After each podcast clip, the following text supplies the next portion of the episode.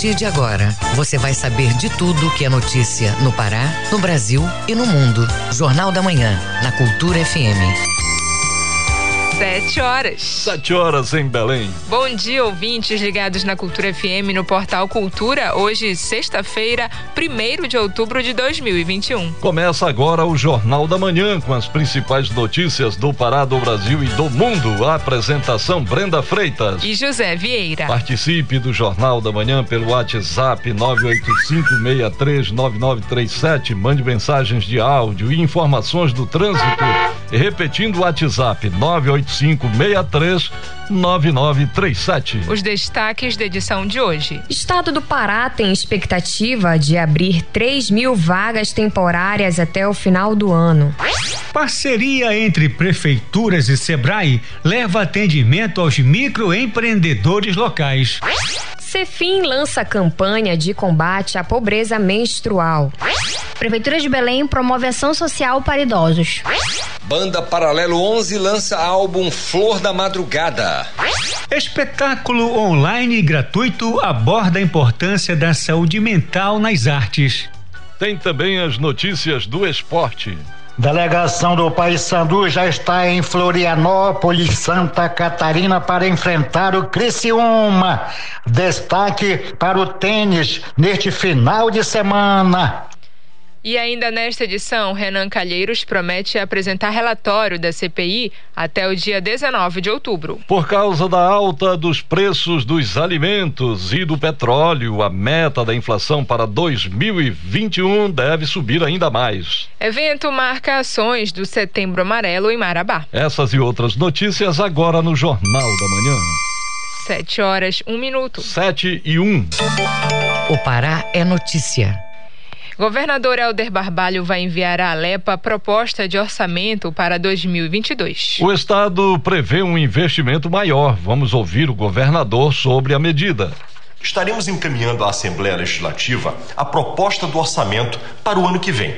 Estamos prevendo para 2022 o maior volume de investimentos já aplicados em toda a história do Pará. Isto quer dizer que em 2022 haverá mais recursos para saúde, educação, segurança, assistência social, asfalto. Mais investimentos representam a melhoria da infraestrutura no Estado e também representa a geração de mais empregos. E destaco aqui os principais investimentos contemplados no orçamento de 2022: o Hospital da Mulher, o pronto-socorro da Augusto Montenegro, as usinas da Paz, as policlínicas em Breves, Marabá, Santarém e Altamira, o BRT metropolitano em Ananindeu e Marituba, a ampliação do programa Asfalto por todo o Pará a infraestrutura das nossas estradas, por exemplo, a PA 150, a PA 279, a PA 256, a Transuruará, a Transcarajás, é o maior programa de pavimentação de estradas da história do Pará. Teremos novos terminais hidroviários,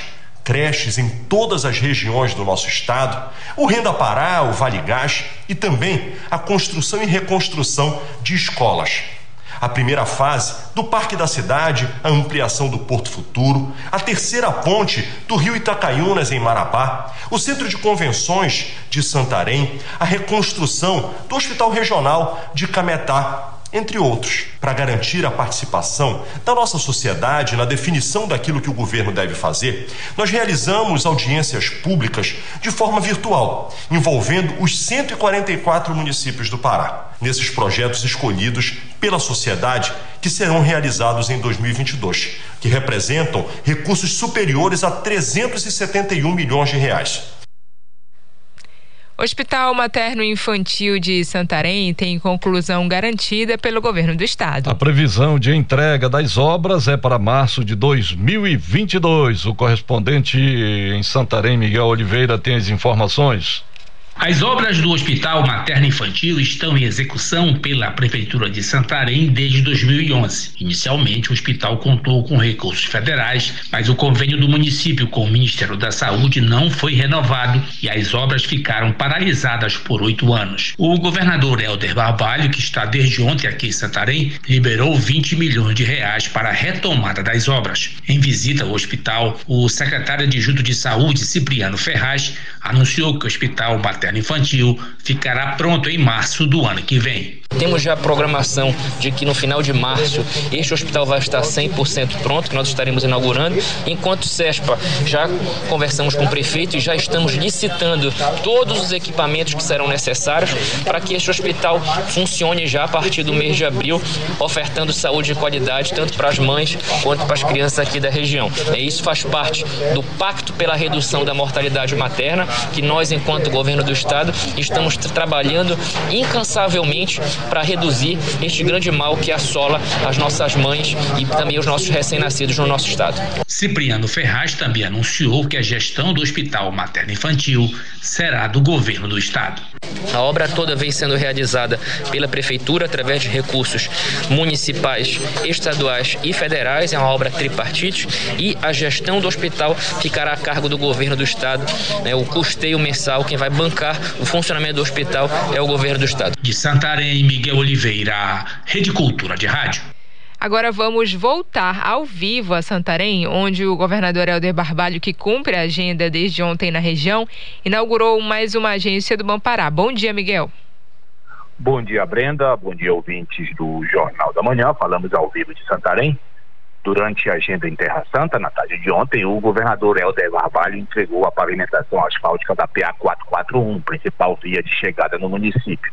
Depois, em Faro, o governador inaugurou a escola Temístocles Luiz Cavalcante e assinou o convênio para a recuperação de estradas vicinais. Em Santarém, já à noite, Helder participou da assinatura de contrato de financiamento de 272 unidades habitacionais para agentes da segurança pública. Aqui em Santarém, o governador do estado fez a entrega da segunda agência do Bampará no município. Vamos ouvir o governador queria festejar mais esta agência. Esta é a trigésima segunda agência que nós inauguramos no nosso governo. É praticamente uma agência por mês. E queria, portanto, agradecer o avanço das ações do Bampará.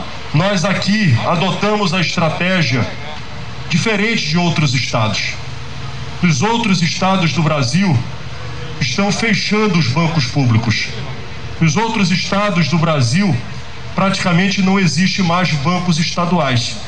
O próprio banco vinculado ao governo federal tem fechado agências. Banco do Brasil tem fechado agências, outras instituições federais têm fechado agências. E aqui nós adotamos uma estratégia diferente, a de fortalecer, a de ampliar. Nós estamos entregando a 32 segunda agência e nós já chegamos a 121 municípios do estado. E nós temos uma meta ousada até dezembro de 2022. Nós teremos agência do Bampará nos 144 municípios do nosso estado. Hoje de manhã, o governador se reúne com a Câmara Municipal de Santarém e depois segue para a cidade de Óbidos, onde inaugura o terminal hidroviário do município de Santarém, Miguel Oliveira, Rede Cultura de Rádio. Muito obrigada, Miguel. Bom dia, bom trabalho. Sete horas, oito minutos. Sete e oito. Jornal da Manhã. Você é o primeiro a saber. O Pará é notícia. Governador do estado participou de um ato simbólico na sede da Companhia de Saneamento do Pará, COSAMPA, com a presença de 10 beneficiados pelo programa Água Pará. A partir de hoje, as demais pessoas que também foram contempladas no programa vão começar a receber as contas quitadas na própria residência. Ouça na reportagem de Cláudio Lobato. O Água Pará prevê o custeio do consumo de água durante o período de dois anos. O beneficiário deve estar inscrito no cadastro único para programas sociais do governo federal. Na manhã desta quinta-feira, foi realizado um ato simbólico na sede da COSAMPA, com a presença de 10 beneficiados pelo programa, que já atinge 235 mil famílias de baixa renda ou em situação de vulnerabilidade social, com o intuito de minimizar os efeitos causados pela pandemia do novo coronavírus coronavírus. O beneficiário deve registrar um consumo médio mensal de até 20 metros cúbicos, apurado com base na média dos últimos seis meses. O governador Helder Barbalho comentou a medida. É fundamental que se tenha a sensibilidade e o governo tenha por missão cuidar das pessoas, cuidar daqueles que mais precisam. As famílias que têm o consumo de até 20 metros cúbicos de água, que até então ou estavam inadimplentes ou até mesmo fazendo ligações irregulares, por não ter renda. por ter dificuldades de quitar este compromisso. A partir de agora, o governo do estado, junto com a COSAMPA, fazem esta quitação. Isto permite com que tenha-se acesso à água, com, se, com que se garanta este bem tão fundamental para estas famílias e, claro, traz a tranquilidade para que as mesmas não tenham que fazer frente a esta obrigação ao momento em que passam por dificuldades. O governador também destacou outros programas semelhantes elaborados para beneficiar famílias na mesma faixa de renda. Isso se soma a outros programas sociais, como o Vale Gás, que passa a ser pago hoje, onde as famílias que estão no CAD único no Bolsa Família, classificadas com renda zero, passam a receber 100 reais a cada dois meses para garantir que se tenha o gás para fazer a sua comida, evitando o uso de lenha, ah, de alternativas para ah, cozinhar em face às dificuldades sociais. Que se somam ao Renda Pará, com diversos benefícios, ao Fundo Esperança, a ações que temos feito com o intuito de diminuir o sofrimento das pessoas, diminuir as dificuldades sociais vividas por aqueles que mais precisam. O Vale Gás e o Água Pará foram aprovados em sessão pela Assembleia Legislativa do Estado do Pará e a lei que instituiu os programas foi sancionada no último dia 23 de setembro. Já o decreto que os regulamenta foi publicado em edição extra do Diário Oficial do Estado no dia 28. A relação de beneficiários contemplados nos programas já está disponível no site da CEASTER. Basta acessar ceaster.pa.gov.br. Vale ressaltar que diariamente os dados estão sendo cruzados e a lista de beneficiários atualizada. Cláudio Lobato, Rede Cultura de Rádio. Evento Marcações do Setembro Amarelo em Marabá. Confira este e outros destaques no Giro do Interior com Felipe Feitosa.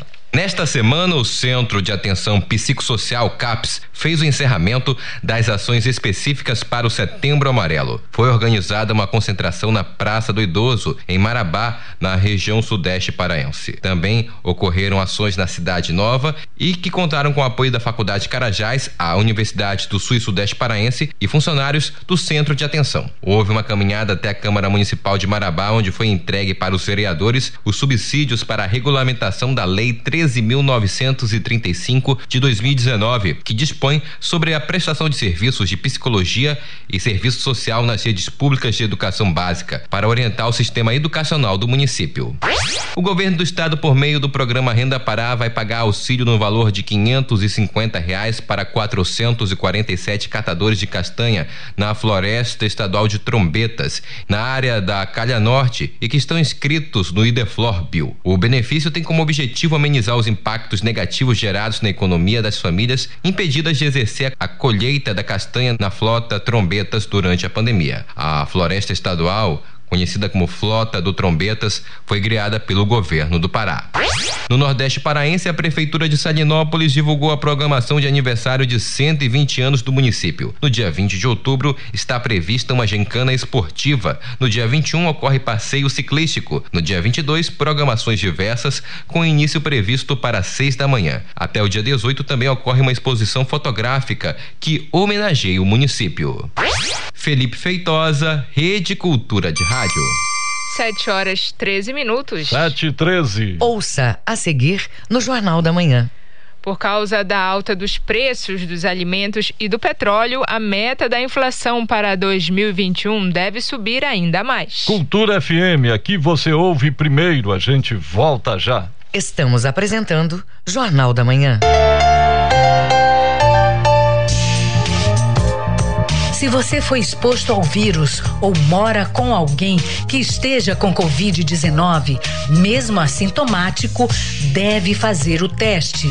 Mesmo que o resultado dê negativo, mantenha o isolamento por sete dias e teste novamente. Se der negativo pela segunda vez, pode sair do isolamento, mas continue atento aos sintomas. As vacinas são muito eficazes contra as formas graves da Covid-19, mas você precisa continuar a se prevenir. Proteja-se do coronavírus. Cuidar da sua saúde é proteger a todos. Cultura, rede de comunicação.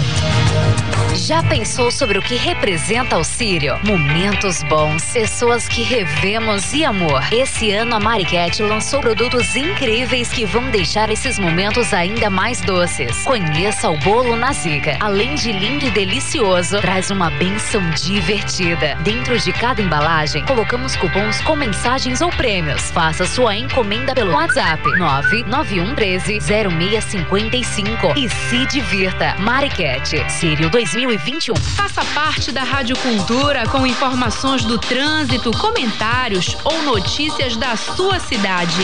Grave seu áudio e mande para o nosso WhatsApp 985639937. Voltamos a apresentar Jornal da Manhã. Previsão do tempo. De acordo com a Secretaria de Meio Ambiente e Sustentabilidade, tempo aberto nesta sexta-feira em Belém, região metropolitana. Chuvas isoladas podem cair no decorrer da tarde e à noite. Em Ananhedeu, a mínima de 23, máxima de 33 graus. No Nordeste Paraense, manhã de sexta-feira com tempo estável. À tarde e à noite são esperadas precipitações, principalmente na área litorânea. Em Bragança, mínima de 23, máxima de 33 graus. E na região do Arquipélago, arquipélago do Marajó, os moradores devem ter atenção. O tempo é estável pela parte da manhã. Já à tarde e à noite são esperadas chuvas com ventos fortes e trovoadas. Em Santa Cruz do Arari, temperatura mínima de 24 e a máxima chega a 33 graus.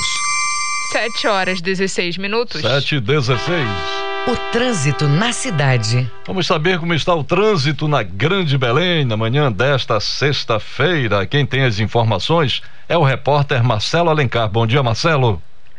Bom dia, José Vieira, Brenda Freitas, Paulo Sérgio e todos os ouvintes do Jornal da Manhã. A gente começa destacando a movimentação pela rodovia BR-316. Quem está na rodovia Mário Covas já vai encontrar trânsito travado é, da esquina da passagem Sueli até as imediações da BR-316.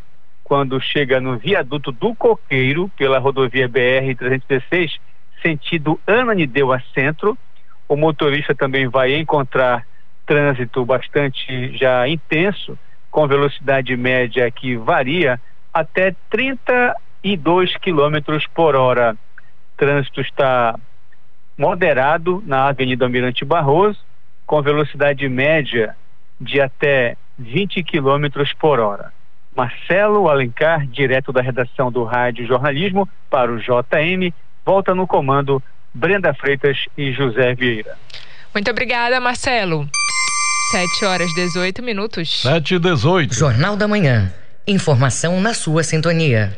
Dia Nacional do Idoso é celebrado hoje. A Prefeitura de Belém promove uma ação social com emissão de documentos e atendimento jurídico na aldeia Cabana. A reportagem é de Renata Rocha.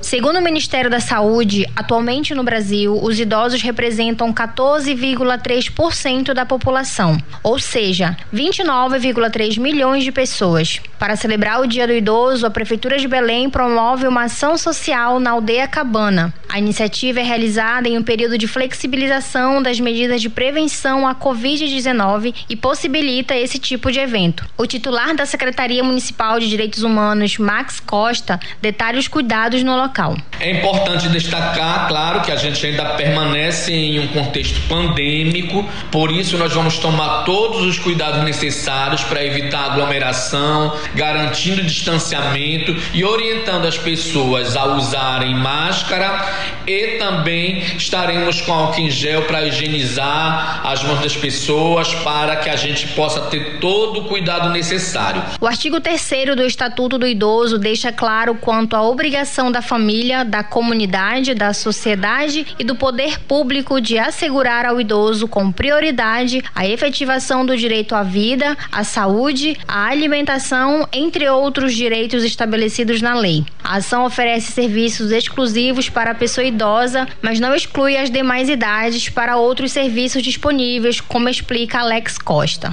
Ao longo da ação, nós vamos ter serviços voltados exclusivamente para os idosos, como emissão de RG, segunda via de certidão de nascimento e de óbito, avaliação oftalmológica e atendimento jurídico.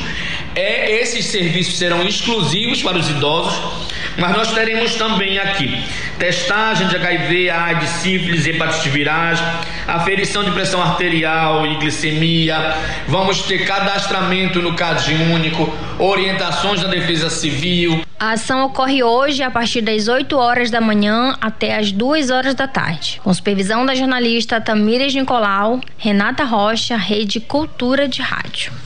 Campanha busca combater a pobreza menstrual por meio da doação de absorventes higiênicos. A iniciativa é da Secretaria Municipal de Finanças. Acompanhe os detalhes com a repórter Pamela Gomes. A falta de acesso aos absorventes, objeto fundamental na higiene íntima da mulher, é conhecida como pobreza menstrual, uma realidade que as servidoras da Secretaria Municipal de Finanças, CEFIM, buscam combater com a campanha por elas servidoras fazendárias no combate à pobreza menstrual. A titular da Cefim, Caritas Rodrigues, conta sobre a iniciativa da campanha. A iniciativa surgiu dentro é, de um projeto que a gente já desenvolve dentro da Cefim, que busca melhorar as condições de trabalho para as mulheres, que chama Cefim Mulher.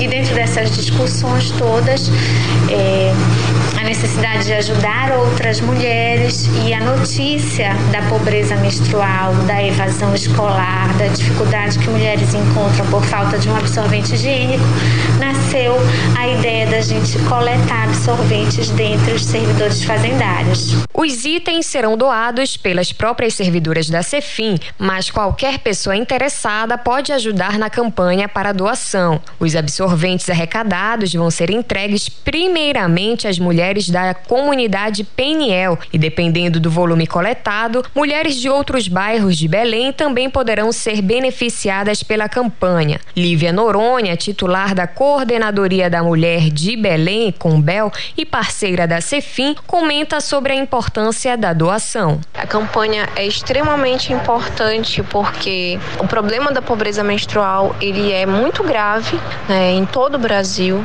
e é ainda invisibilizado, é ainda pouco conhecido, apesar de que em muitas escolas, especialmente as periféricas, por exemplo, meninas deixam de ir à aula, evadem da escola todos os meses porque estão menstruadas e não têm absorvente. E porque suja e elas se sentem com vergonha, enfim, se sentem inferiorizadas por estar naquela condição sem ter acesso ao absorvente. Então é, é uma questão que acaba provocando outros problemas.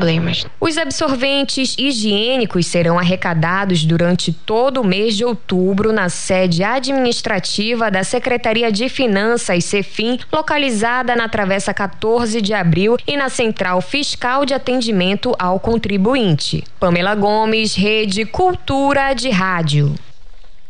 Arraial do Círio 2021 inicia hoje no estacionamento do Centro Social de Nazaré e segue até dia 26 de outubro. Cerca de 25 estandes foram montados na área com vendas de produtos artesanais, alimentos e artigos religiosos. As informações com Marcos Aleixo. O Arraial do Círio 2021 retoma esse ano seguindo todas as medidas de prevenção e cuidado que uma pandemia exige. Cerca de 25 estandes foram montados na área, com vendas de produtos artesanais, alimentos, vestuário e artigos religiosos. Além disso, os participantes vão poder acompanhar pequenos shows musicais durante todo o período, entre eles artistas locais, ministérios de música e bandas das corporações de segurança, como Guarda Municipal de Belém, Polícia Militar e Marinha. O diretor de Arraial e Arrecadação, Sérgio Reis, fala sobre esta retomada. Vai ser um espaço reduzido, onde a gente vai colocar cerca de 25 estandes com os segmentos de artigos religiosos, artesanato, vestuário e alimentação. O acesso vai ser controlado com medição de temperatura e aspersão de álcool em gel. Tudo isso por conta do momento de pandemia que nós estamos vivendo. A diretoria da Festa de Nazaré, por conta ainda dos cuidados cuidados necessários de combate à Covid, realiza a abertura do Arraial do Círio 2021 no mesmo formato de 2020. A partir de hoje começa a funcionar o Arraial no estacionamento do Centro Social de Nazaré, no horário de 5 da tarde às 10 da noite e segue até 26 de outubro. O Parque de Diversões Ita não estará na programação por mais este ano.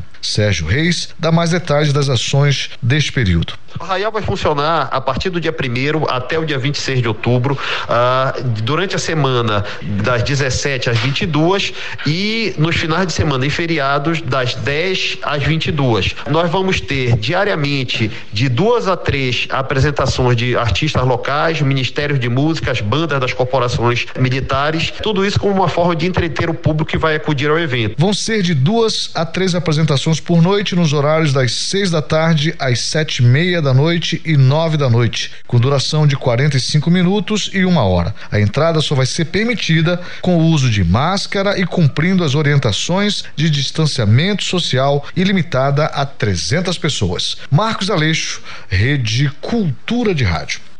Feira da Economia Verde reúne empreendedores e produtores locais da Amazônia. O evento vai ocorrer nos dias 2 e 3 de outubro, de forma híbrida, com o objetivo de propor soluções ambientalmente sustentáveis o repórter Marcos Aleixo tem os detalhes. Vem aí a nova edição da Feira da Economia Verde nos dias 2 e 3 de outubro, de 9 da manhã às 5 da tarde, de forma híbrida. No evento, além da exposição de produtos, também haverá a mostra de mini documentários que contam a história de empreendedores de outras cidades fora da região metropolitana de Belém. A empreendedora social Soraya Costa comenta sobre esta oportunidade. Atualmente, nós vivenciamos um contexto onde esse conceito de economia verde, bioeconomia, economia circular, empreendedorismo sustentável, esses conceitos são muito frequentes. Cada vez mais se ouve falar e se vê expressões desses conceitos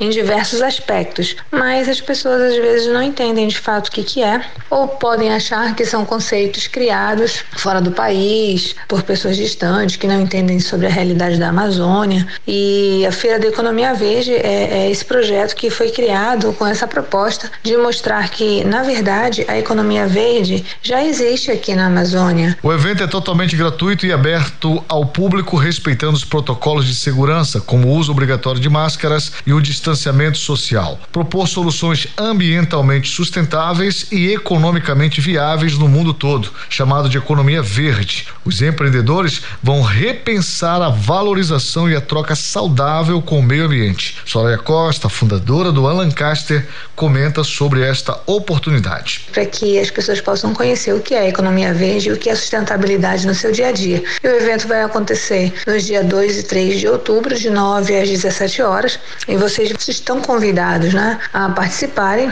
né, o público está convidado a participar. E nos dois dias a gente vai ter alguns empreendedores falando dos seus produtos. Então, é, mais do que simplesmente conhecer conhecer produtos, ah, os visitantes poderão conversar com alguns empreendedores que fabricam alguns desses produtos expostos. Feira da Economia Verde, dia 2 e 3 de outubro, não vá perder, de 9 da manhã às 5 da tarde, na Aldeia Verde, que fica localizada na Travessa Humaitá 2627, entre João Paulo e Almirante Barroso, no bairro do Marco.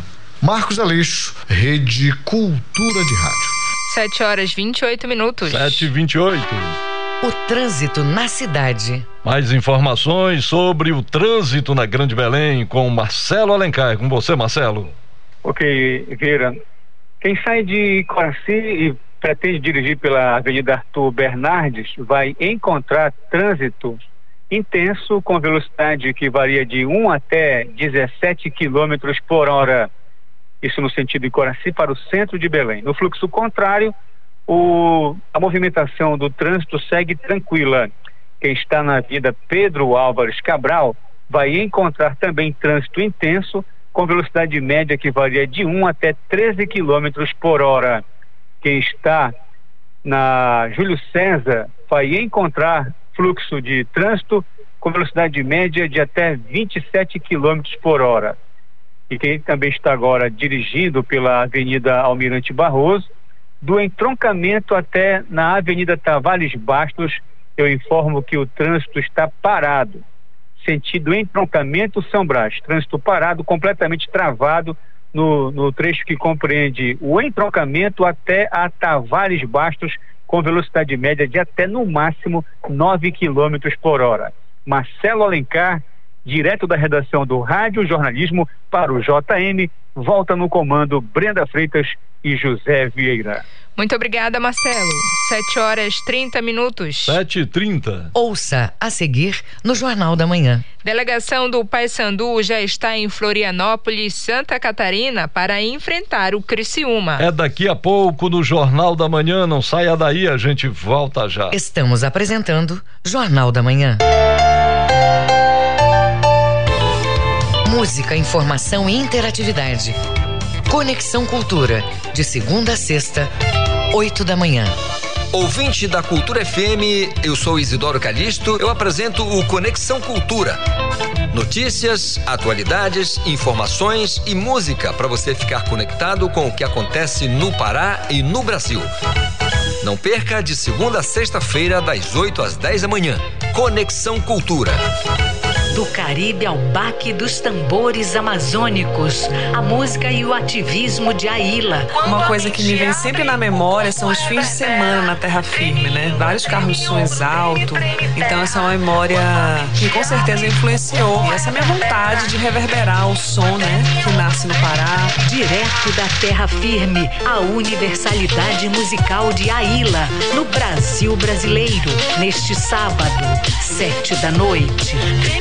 Língua, treme ombro, treme, treme terra. ZYD 233, 93,7 MHz. Rádio Cultura FM, uma emissora da Rede Cultura de Comunicação.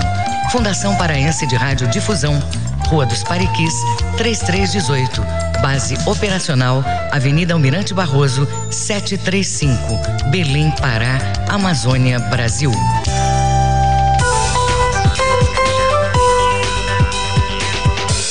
Voltamos a apresentar Jornal da Manhã. Tábuas de Marés. De acordo com a Secretaria de Meio Ambiente e Sustentabilidade, em Belém a maré está alta. Ela vai descer às duas e vinte e quatro da tarde e volta a encher às oito e quatro da noite. Em Salinópolis, Nordeste Paraense, baixa mar daqui a pouco às oito e trinta e cinco da manhã, pré-mar às três da tarde e nova vazante às nove e seis da noite. E no porto da Vila do Conde, em Barcarena, a maré vai descer a uma e quarenta e sete da tarde e volta a subir às às sete e vinte e cinco da noite. 7 horas 32 minutos. 7 e 32 Esporte. Destaque para o tênis neste final de semana. A delegação do Paysandu já está em Santa Catarina para enfrentar o Criciúma. Essas e outras do esporte com Alexandre Santos. Nós começamos com o tênis. Município de Barcarena recebe as feras deste esporte no final de semana. Manuel dos Santos Alves. Neste final de semana, a cidade de Barcarena, no Nordeste Paraense, vai ser a sede do tênis paraense. Trata-se da terceira etapa do Campeonato Paraense de Tênis que vai ser disputada nas quadras do Cabana Clube de Barcarena. Os jogos serão realizados hoje, amanhã e só vão terminar no domingo pela manhã. A programação, liberada pelo presidente Cataoca Filho, está da seguinte maneira: para o masculino aberto de duplas, segunda classe simples, terceira classe simples, quarta classe simples. E também os jogos para os maiores de 50 anos. E no feminino, segunda classe simples, terceira classe simples e quarta classe simples. Manuel Alves para a Rede Cultura de Rádio. Definida a sexta rodada do torneio Vale a Pena Ver de Novo de Basquete Master neste domingo, a partir das 9 horas da manhã, ginásio Moura Carvalho do Paysandu, que fica na Avenida Nazaré. Primeiro jogo, Marcelo Castelo Branco e José Augusto. Segundo jogo, Carlindo Lins e José Façanha. Terceiro compromisso Sérgio Góes e Gilberto Eriksen. E fechando a rodada, Manuel Miranda e Afonso Rios. Na classificação, Afonso Rios e José Façanha são os líderes, cada um com 10 pontos ganhos. Vamos a Paragominas. O Jacaré precisa ganhar neste domingo do Atlético do Ceará. Marinaldo Barbosa. Alô, amigos do esporte, um grande abraço. Chegamos para falar do Paragominas, o Jacaré que tem neste domingo mais uma decisão no Campeonato Brasileiro da Série D. Paragominas entra em campo contra a equipe do Atlético Cearense, precisando vencer o jogo com diferença de dois gols para levar aos pênaltis ou três gols para garantir a classificação direto. Paragominas perdeu no jogo lá no Ceará e esta semana o foco todo é para essa decisão de domingo. Zagueiro Robinho, dos mais experientes do grupo, que inclusive atuou várias partidas, fala da expectativa para esta grande decisão de domingo. Com certeza, a gente sabe da importância do jogo, né? Não somente por motivo, mas facilidade também. A gente está trabalhando focado nisso, né?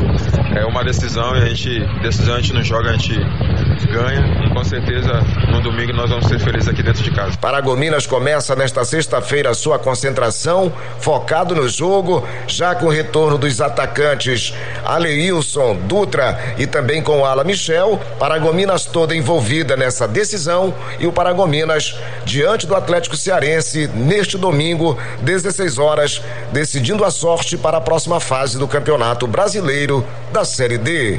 De Paragominas, com notícias do Jacaré, Marinaldo Barbosa. A delegação do Paysandu já está em Florianópolis, Santa Catarina, para o primeiro jogo do quadrangular, jogo de ida, neste domingo às 18 horas com a equipe do Criciúma. E para quem não lembra, na primeira fase, o time paraense terminou da primeira colocação do seu grupo com 30 pontos no grupo A, enquanto que o Criciúma no grupo B terminou na quarta posição também com 30 pontos. O técnico Roberto Fonseca só anuncia a formação titular nos vestiários momentos antes da partida. Nós podemos adiantar o time provável para este domingo. Vitor Souza, Leandro Silva, Perema, Denilson e Diego Matos, Jonathan ou Ratinho, Marino e José Aldo. Na frente, Robinho, Hildon e Grampola.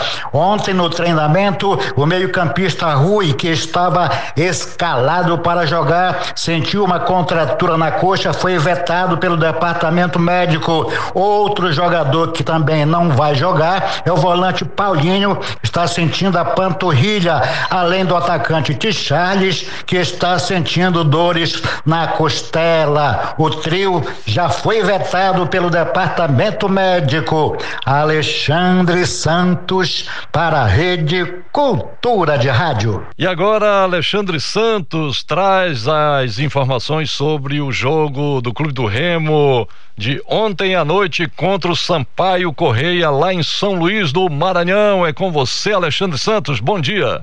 Bom dia para você, José Vieira. O Remo fechou a 27 sétima rodada ontem à noite. Jogo no Castelão, placar final: um para o Remo, um para o Sampaio.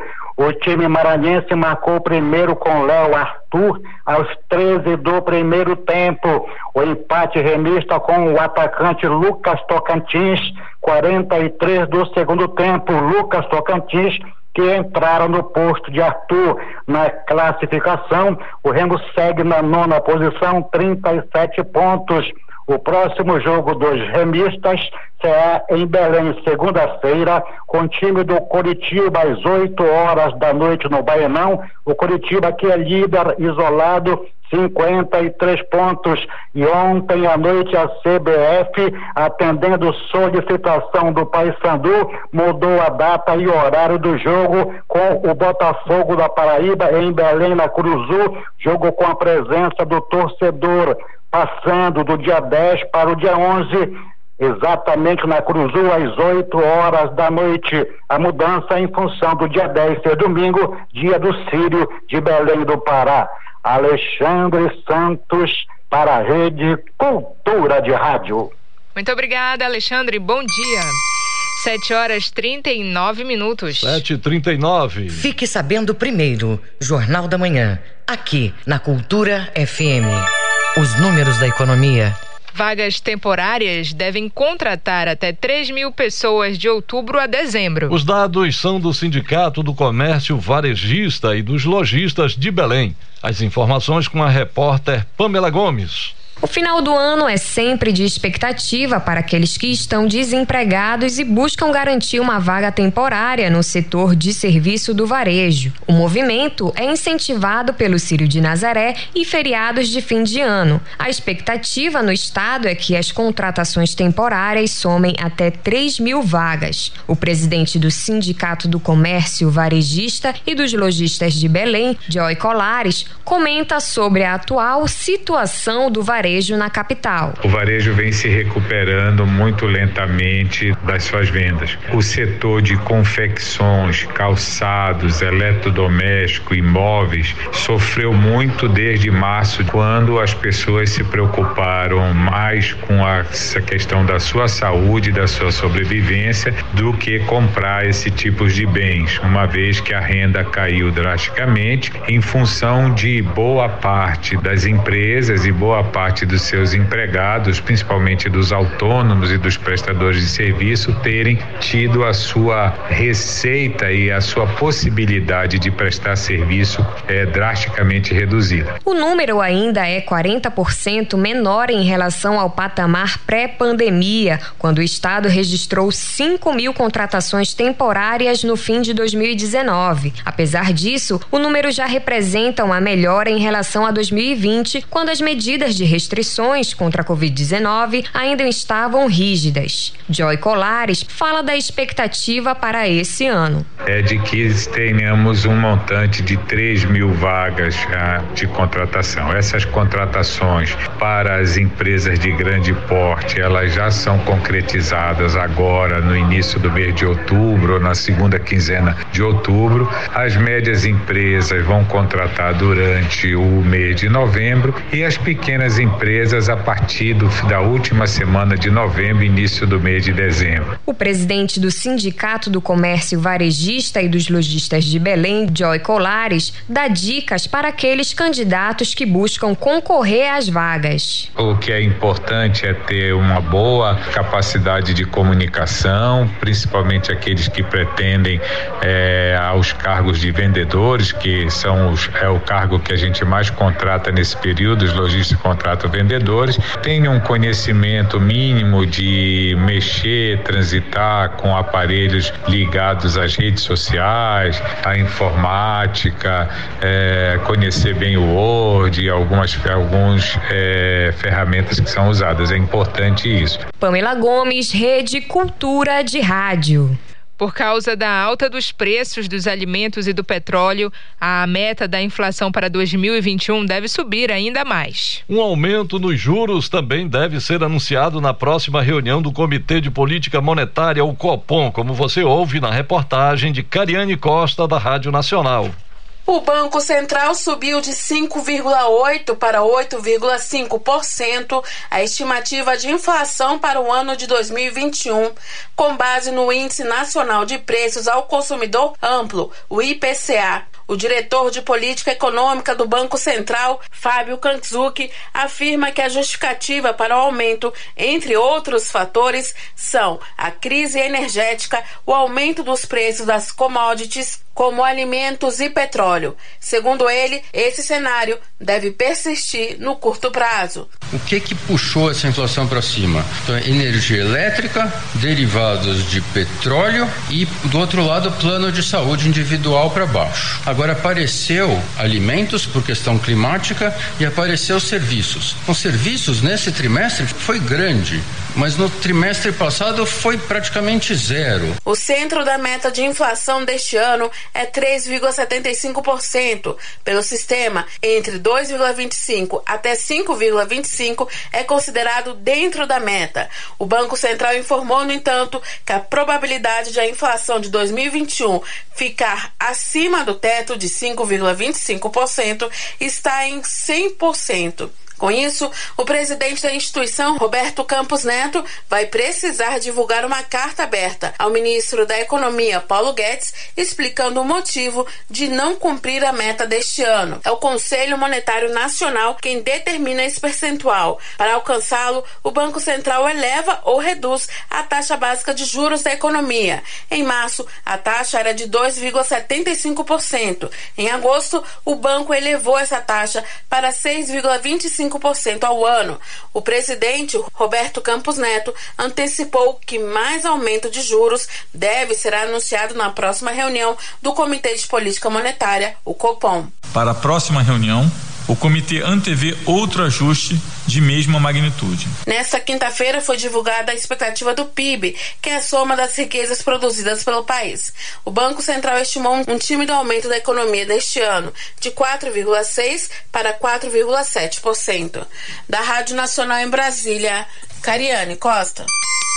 7 horas 45 minutos. Ouça a seguir no Jornal da Manhã. Renan Calheiros promete apresentar relatório da CPI até o dia 19 de outubro. Cultura FM é que você ouve primeiro, a gente volta já. Estamos apresentando Jornal da Manhã.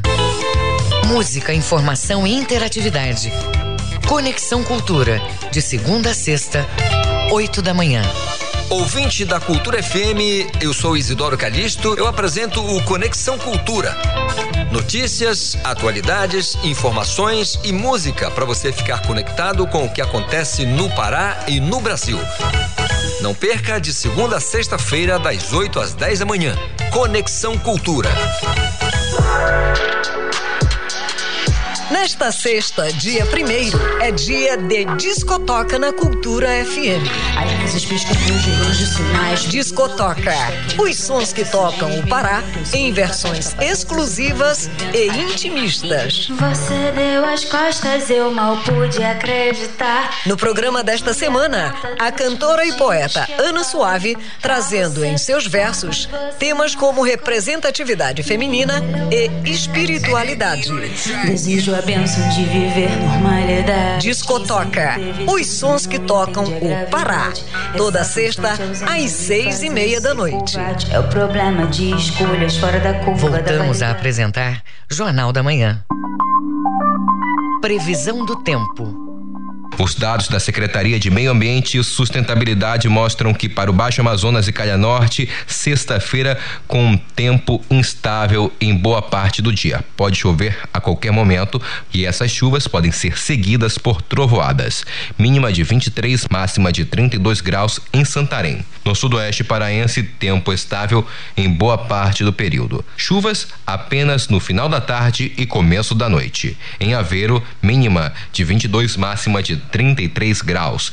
E no sudeste do estado, manhã e tarde com tempo estável. O clima varia de parcialmente nublado a nublado. À noite são esperadas nuvens esparsas. Mínima de 21, máxima de 32 graus em Rio Maria. 7 horas 47 minutos. 7 e 47 Jornal da Manhã. Informação na sua sintonia. Política. Renan Calheiros promete apresentar relatório da CPI até o dia 19 de outubro. Confira na reportagem de Yuri Hudson, da agência Rádio Web. A CPI da Covid deve encerrar os trabalhos no início da segunda quinzena deste mês de outubro. Nesta quinta-feira, o relator da comissão, o senador Renan Calheiros, informou que pode apresentar o relatório o quanto antes de acordo com o presidente da CPI, senador Omar Aziz, do PSD do Amazonas, a expectativa é que o relatório final seja lido no dia 19 de outubro e no dia seguinte, dia 20, seja votado pelos senadores. No entanto, a depender dos próximos depoimentos, o prazo pode ser novamente alterado. Se houver um fato muito grave, relevante do ponto de vista novo, não do que aquilo que a gente vem tratando, nós sim abriríamos exceções para ouvir. Caso contrário, nós no dia 19 o senhor leria o seu relatório final e dia 20 nós votaríamos o relatório. Nesta quinta, Renan Calheiros confirmou que pretende propor o indiciamento do empresário bolsonarista Luciano Hang, que depôs a CPI nesta semana. Além de Hang, pelo menos mais 30 pessoas devem constar no relatório final do MDBista, que, segundo ele, está praticamente pronto. A data é oportuna, temos um prazo de funcionamento até 4 de novembro, mas desde o início nós dissemos do compromisso dessa comissão parlamentar de inquérito de antecipar esse prazo na medida do possível. Para a próxima semana, a cúpula da CPI programou três depoimentos do sócio da VTC Log, Carlos Alberto Sá, de um médico que atuou dentro da Prevent Senior e do representante da Agência Nacional de Saúde Suplementar. Agência Rádio Web de Brasília, Yuri Hudson. Jornal da Manhã. Você é o primeiro a saber. Agenda Cultural. A Associação de Docentes da Universidade Federal do Pará, a DUFPA, lança amanhã o Cine Resistência, um local dedicado à produção audiovisual independente. Um espaço dedicado ao pensamento crítico e às discussões político-sociais por meio da sétima arte. Os detalhes na reportagem de Cláudio Lobato. O Cine Resistência é uma sala de exibição de audiovisual criada como espaço para exibição de obras com conteúdo crítico e discussões políticos sociais, que também fazem parte da pauta da categoria dos professores. A professora Liliana Amorim, diretora adjunta de política social da ADUFPA, fala de como surgiu a ideia do espaço. A ideia do Cine Resistência, ela surge como a abertura de um novo canal de diálogo entre o sindicato e a base, a sua base de docente, né? A gente tem percebido, por exemplo, um afastamento dessa categoria das nossas lutas sindicais. Então, o Cine Resistência, ele vem com esse propósito, por meio de diversas obras artísticas, né, de filmes, é, que a gente tratam sobre temas diversificados, que também são pautas das lutas sindicais, a gente possa dialogar e debater com essa categoria. Hoje, na noite de estreia do espaço, serão exibidos dois curta-metragens com direção da professora Suelene Pavão, que foi professora da UFPA e ex-diretora da ADUFPA. A Molação mostra o trabalho dos tradicionais amoladores da Travessa Freigil, no bairro da Campina, e Soledade 1850, revelando práticas mortuárias, arte desigualdade social, obra que foi resultado da disciplina Sociologia da Arte ministrada para a turma de Museologia em 2010. Suelene também assina a direção de Severa Romana, a Santa Popular Milagreira, que será exibido em outra sessão do Cine Resistência. Amanhã, a professora Suelene completa um ano de falecida e a abertura do espaço será uma homenagem a ela. A diretora adjunta de Política Social da ADUFPA, Lilian Amorim, fala sobre o funcionamento do espaço. O Cine Resistência, ele vai ter exibições mensais, sempre na primeira sexta-feira de cada mês. Ele vai estar aberto ao público, sendo que nesse período de pandemia o acesso é um pouco mais restrito, né, obedecendo todo o protocolo contra a Covid-19. Na noite da Premiere também ocorrerá o lançamento da Galeria Suelene Pavão, espaço virtual para exposição de obras de docentes e outros artistas que sigam os critérios de seleção impostos pelo sindicato, como revela a professora Lilian Amorim. No que diz respeito aos artistas, aos produtores que têm interesse né, em exibir as suas produções por meio do Cine Resistência, eles deverão entrar em contato com a diretoria social da DUFPA, porque também ele é um espaço alternativo que visa exibir filmes que estão fora do circuito comercial e, sobretudo, é, obras que tenham essa ligação intrínseca com as próprias pautas de lutas do sindicato, né, que trabalhem sobre racismo e desigualdade social, combate ao preconceito, ao feminicídio, enfim, todas essas bandeiras de lutas que são o cerne da atuação do sindicato. A Premiere ocorrerá na casa do professor, sede social do sindicato no campus da UFPA do Guamá, com transmissão ao vivo via Facebook a partir das 5 horas da tarde. Cláudio Lobato, Rede Cultura de Rádio. Você está ouvindo Jornal da Manhã.